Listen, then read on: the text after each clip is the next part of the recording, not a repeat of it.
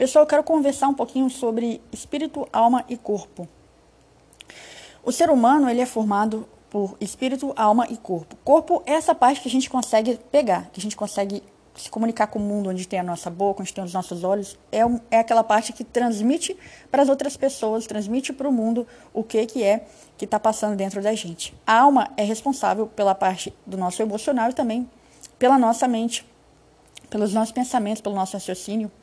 E o espírito é a parte mais elevada do homem, é a parte onde os nossos valores, onde, onde o homem também consegue se comunicar com Deus, é a parte mais nobre do ser humano. Não que os outros não sejam importantes, são todos muito importantes. Se a gente tem um problema no corpo, isso influencia a nossa vida totalmente. Se a gente tem um problema na nossa alma, isso influencia a nossa vida também totalmente. Mas eu quero conversar um pouquinho aqui sobre como a gente deixar a, a nossa vida no controle do espírito e por que, que isso é importante. Olha só, a, a gente sabe que existem doenças no corpo, né? Todas as doenças que a gente vê aí é sei lá, uma gripe, um câncer, seja o que for, uma dor de cabeça, uma, uma dor de dente, enfim, esses problemas que a gente tem acontecem no corpo. Mas a nossa alma também consegue, a nossa alma também fica doente. Quando a gente, por exemplo, está tá ansioso, quando a gente está deprimido, é, isso é o quê? É, por exemplo, ansiedade a gente pode traduzir como a pessoa está em demasia pensando no futuro. A depressão a gente pode definir como a pessoa está em demasia no passado, nos erros que ela cometeu ou então nas coisas que fizeram com ela. Então, ela vai ficar nesses estágios aí, mas aí tem relação com como ela se sente, né? Ela está se sentindo muito triste, ela está deprimida, ela está se sentindo muito estressada, muito ansiosa, com medo do futuro. Sentimentos, alma. E como que, que isso acontece?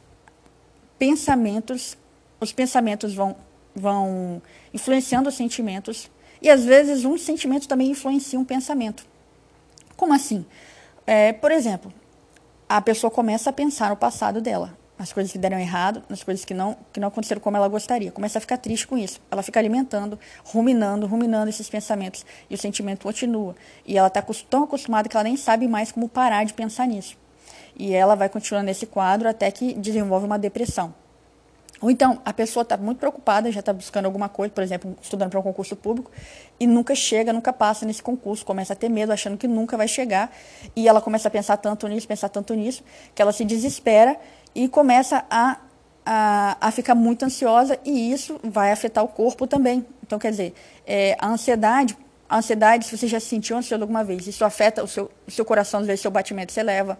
É, a, eu já cheguei a ficar tão ansiosa da minha barriga começar a doer graças a Deus, agora eu estou conseguindo entender e cortar o fluxo de pensamento antes, antes que desenvolva para alguma coisa para parecer que eu, que eu não vou ter mais, é, que já não está mais ao meu alcance sair daquela situação. Mas tudo começa ali. A gente vai conversar um pouquinho sobre como, como é, identificar isso e, e, como cortar esse fluxo. Enfim, então o que, que a gente viu até agora aqui? Pensamentos influenciam sentimentos. Mas os sentimentos também influenciam pensamentos. Como assim? Por exemplo, é, eu sou mulher, alguns períodos do mês é mais difícil para mim a, a, parte emocional. Como assim é mais difícil? Por exemplo, período fértil TPM. Eu, eu fico é, irritada com mais facilidade, é, ansiosa com mais facilidade. que mais? Insônia.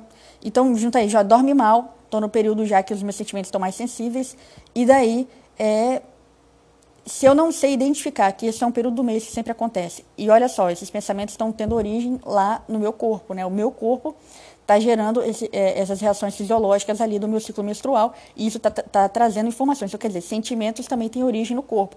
A, as mudanças fisiológicas do nosso corpo, elas podem influenciar os nossos sentimentos. Então, beleza, o meu corpo está influenciando os meus sentimentos. Se eu não consigo identificar que está vindo do meu corpo isso, eu começo a pensar, por que, que eu estou ansiosa? Por que, que eu estou triste? Por que, que eu estou nervosa? E se eu tentar olhar em volta de mim e ver pequenos pontos, talvez eu me agarre a esses pontos, falando, não, eu estou nervosa porque tal coisa aconteceu. É, eu estou triste porque eu fiz tal coisa errada. E não é verdade, não são essas coisas que estão me deixando triste, não são essas coisas que estão me deixando nervosa, não são essas coisas que estão me fazendo perder o sono. O que está mexendo com o meu sono, o que está mexendo com os meus sentimentos, é simplesmente uma reação fisiológica do meu corpo. Então, pessoal, de uma maneira geral, o que eu gostaria então de resumir aqui: sentimentos, pensamentos, doença na alma, tudo isso aí é, pode ter uma origem em, em, algo, algo assim. É verdade que o meu corpo está passando por uma mudança e trouxe aquele, aquele sentimento, aquele pensamento ali. É, ou então é verdade, às vezes, que aconteceu alguma situação triste e eu fiquei. É, eu, eu, eu, fiz alguma coisa, alguém, ou alguém fez alguma coisa comigo no passado e isso pode ter me deixado triste. Mas a questão é, é vale a pena entrar em depressão? Vale a pena você ficar tão ansioso ao ponto de que isso atrapalha a sua vida e a sua produtividade? Todo mundo sabe que isso não vale a pena. Só que às vezes a gente não sabe como lidar com isso. A maneira de lidar com isso é entender que mesmo que às vezes é, sejam, na maioria das vezes, né, na verdade não tem como a gente dizer que o sentimento está errado, que o pensamento está errado. São simplesmente pensamentos e sentimentos. Não existe isso de a gente julgar se está certo ou se está errado. A questão é a gente entender que pensamentos e sentimentos, eles não têm poder sobre a nossa vida, a menos que a gente se agarre a eles. Como assim?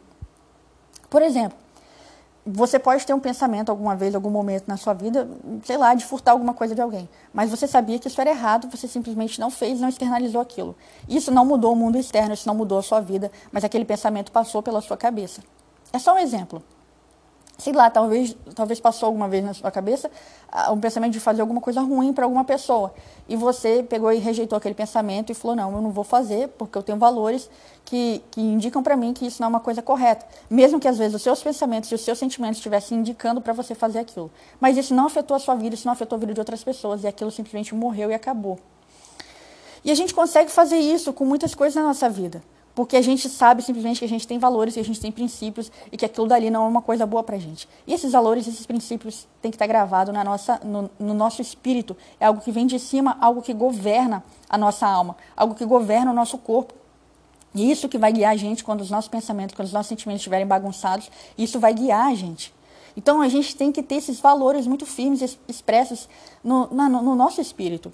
Então, pessoal, por que, que a gente rejeita coisas que já estão valorizadas, a gente já tem esses valores corretos, assim, por exemplo, de não furtar, de não fazer o mal para as pessoas, e por que, que a gente não rejeita uma ansiedade, por que a gente não rejeita uma depressão?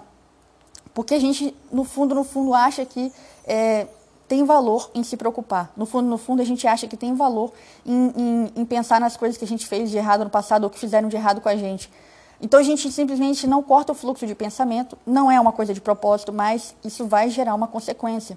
Isso vai deixar a gente nesse estado é, emocional que vai fazer a nossa alma adoecer.